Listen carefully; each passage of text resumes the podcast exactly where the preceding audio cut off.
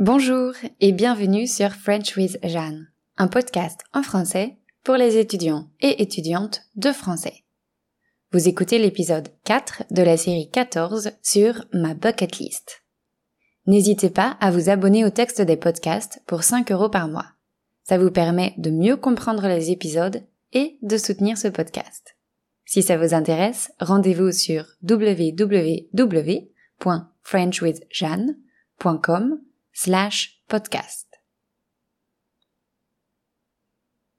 Alors, la dernière fois, j'ai listé tous les points de ma bucket list qui étaient réalisables sur le court ou moyen terme.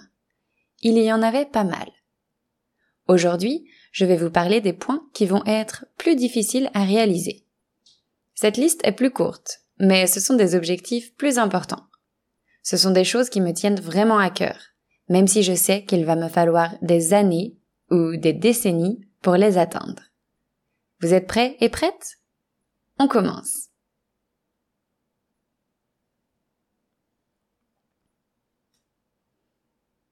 Mon premier objectif sur le long ou le très long terme, c'est celui d'écrire un livre. Comme vous le savez déjà si vous écoutez mon podcast depuis longtemps, l'écriture et la lecture sont deux de mes passions. La lecture me permet de stimuler mon imagination, de me divertir, de me nourrir intellectuellement et d'améliorer mes compétences en langue. L'écriture, elle, m'aide à aller bien. Je considère l'écriture comme un moyen thérapeutique essentiel pour mon bien-être.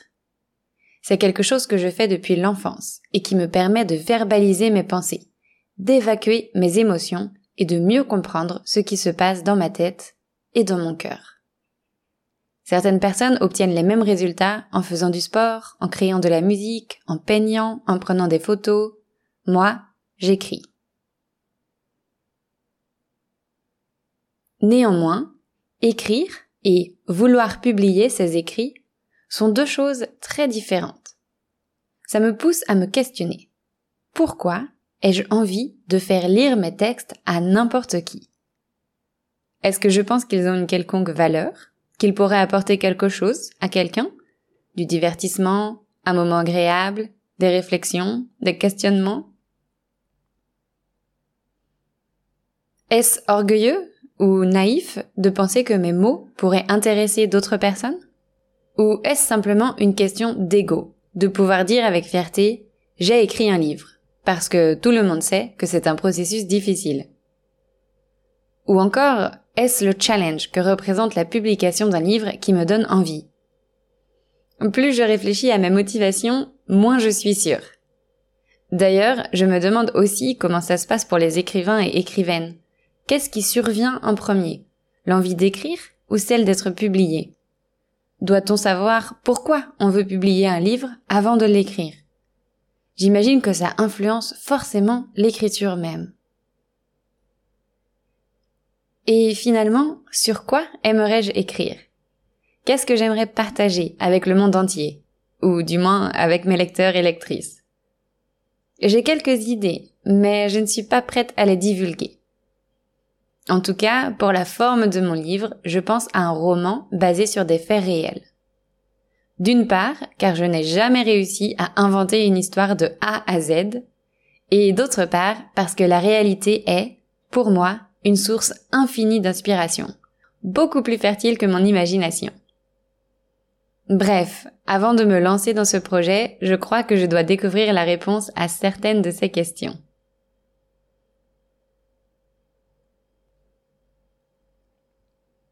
Mon deuxième objectif est également ambitieux. En effet, je rêve d'atteindre la liberté financière. C'est un terme à la mode en ce moment.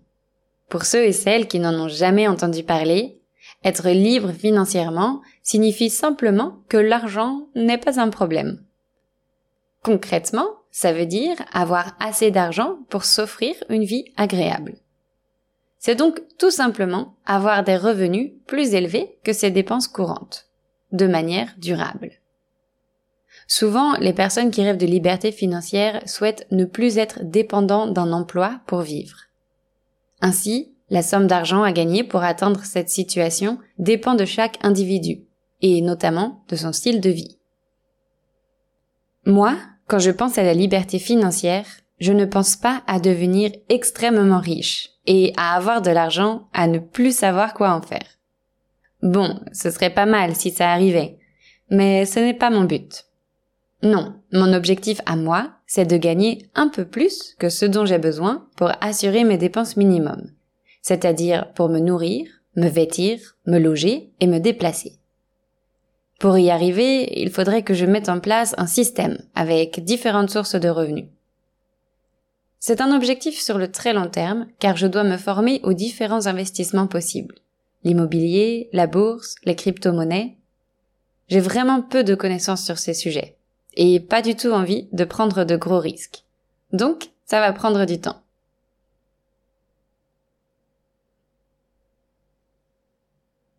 Mon troisième objectif sur le long terme est d'avoir un endroit à moi, un logement dans un lieu que j'aime. Depuis que je ne suis plus étudiante, je ne me suis jamais vraiment sentie chez moi, quelque part. J'ai habité dans beaucoup d'endroits, et je suis restée maximum un an dans le même logement. Évidemment, comme je ne reste jamais longtemps, je n'aménage pas les endroits où je m'installe. Je n'achète pas de meubles, je n'accroche pas de posters sur les murs, je ne change pas l'organisation de la maison. Alors, ça me plairait bien d'avoir un endroit rien qu'à moi sur cette terre de pouvoir créer mon petit cocon, de l'aménager comme j'en ai envie. Le problème, c'est que je n'ai aucune envie d'être propriétaire.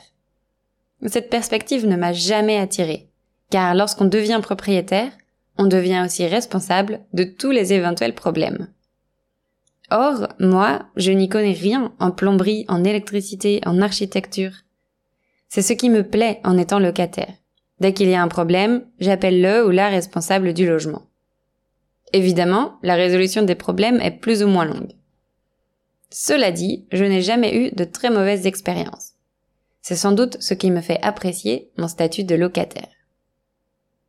En tout cas, avoir un logement à moi quelque part me permettrait aussi d'accéder à un style de vie qui me plairait, en divisant mon temps entre plusieurs destinations. Par exemple, je pourrais avoir un logement en Asie, y habiter sept mois par an, passer deux mois en France et les mois restants à voyager. Ça ne serait pas mal, non? Allez, passons à mon quatrième objectif. Celui-là est moins égocentrique, puisqu'il s'agit d'offrir une maison à la mer à mes parents. C'est le rêve de ma maman depuis très longtemps. Posséder une maison avec vue sur la mer et pouvoir s'y rendre le temps d'un week-end pour s'isoler du reste du monde et se ressourcer. Comme moi, ma mère adore l'océan. Je l'ai sans doute déjà mentionné dans le podcast, mais mes parents adorent la Bretagne, cette région de la France qui s'enfonce dans l'océan Atlantique. Ils y vont régulièrement. Je crois qu'ils aiment les côtes sauvages, avec le vent qui décoiffe et les vagues qui se fracassent bruyamment contre les rochers. Il y a aussi les petits marchés, les galettes salées et les crêpes au chocolat, les feux de cheminée en hiver et les baignades en été. Mes parents ont 56 et 57 ans.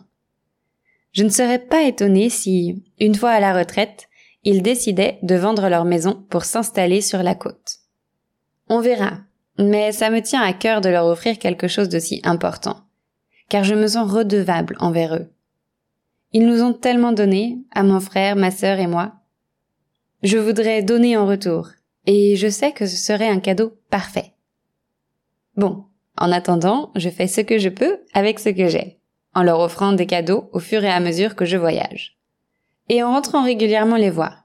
Car finalement, je sais bien que le temps passé ensemble est plus précieux que n'importe quel bien matériel.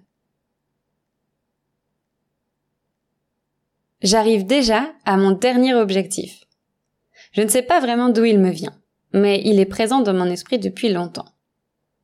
Quand j'aurai les fonds nécessaires, j'aimerais parrainer un enfant. Parrainer un enfant, ça signifie s'engager à financer ses dépenses sur une période plus ou moins longue.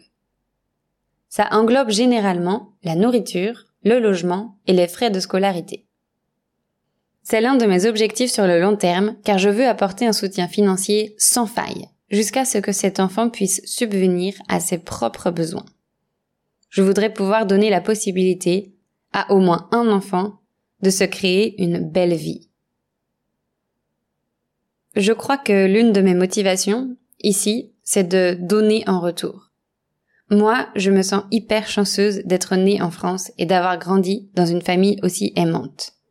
Tout cela tient au hasard. Mais je ne peux pas m'empêcher de penser à celles et ceux qui, justement, n'ont pas eu autant de chance que moi. Alors, si je peux, j'aimerais permettre à au moins un enfant de s'extraire de sa situation difficile. De temps en temps, je fais des dons à des assos qui viennent en aide aux enfants vulnérables. Mais finalement, je ne vois jamais l'effet concret de mes dons. Et j'ai toujours un peu peur qu'ils ne soient pas utilisés comme ils ont été promis de l'être. Ainsi, en étant en contact avec un enfant, en le suivant sur plusieurs années, je serai sûre que l'argent lui revient et est bien utilisé. Évidemment, j'adorerais réussir à développer une relation plus forte, en devenant aussi un soutien psychologique. Mais je ne veux pas que ça soit une obligation, car je ne veux mettre aucune pression sur l'enfant. Est-ce que tout ça est utopique ou candide? Je ne sais pas. Peut-être. Finalement, je pense que beaucoup de personnes partagent ce rêve, car il s'agit tout simplement de l'envie d'avoir un impact positif. J'espère en avoir déjà un, via mon activité de prof de français, mais j'ai espoir de pouvoir créer un impact encore plus fort.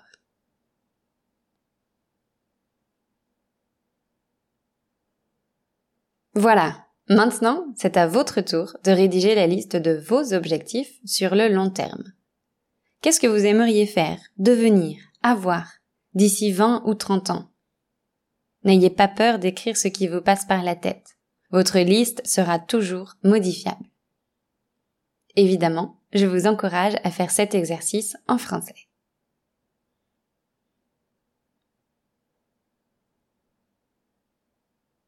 Avant de se quitter, j'ai une petite annonce à vous faire.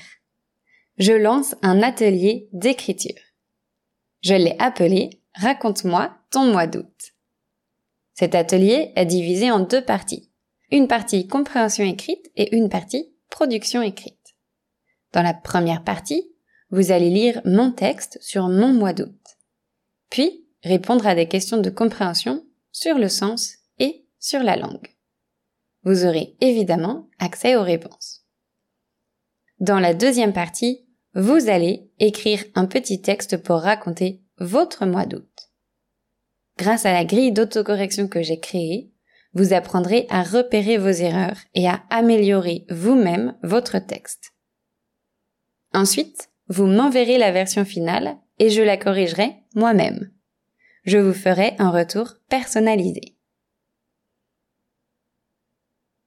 Le but de ce cours est de vous donner une occasion de pratiquer votre production écrite, mais aussi de découvrir des stratégies qui vous permettront d'améliorer n'importe lequel de vos textes. Il est particulièrement utile à celles et ceux qui étudient seuls et qui aimeraient recevoir un retour constructif sur leurs compétences à l'écrit. Selon les étudiants et étudiantes, j'estime que ce cours prendra entre une heure et trois heures. Il coûte 25 euros et comme c'est une première édition, il n'y a que 20 places disponibles. Pour vous inscrire, allez sur mon site web www.frenchwithjeanne.com et cliquez sur Je participe. J'ai aussi mis un lien dans la description de cet épisode. J'ai hâte de recevoir vos récits du mois d'août et de vous aider à devenir meilleur en français.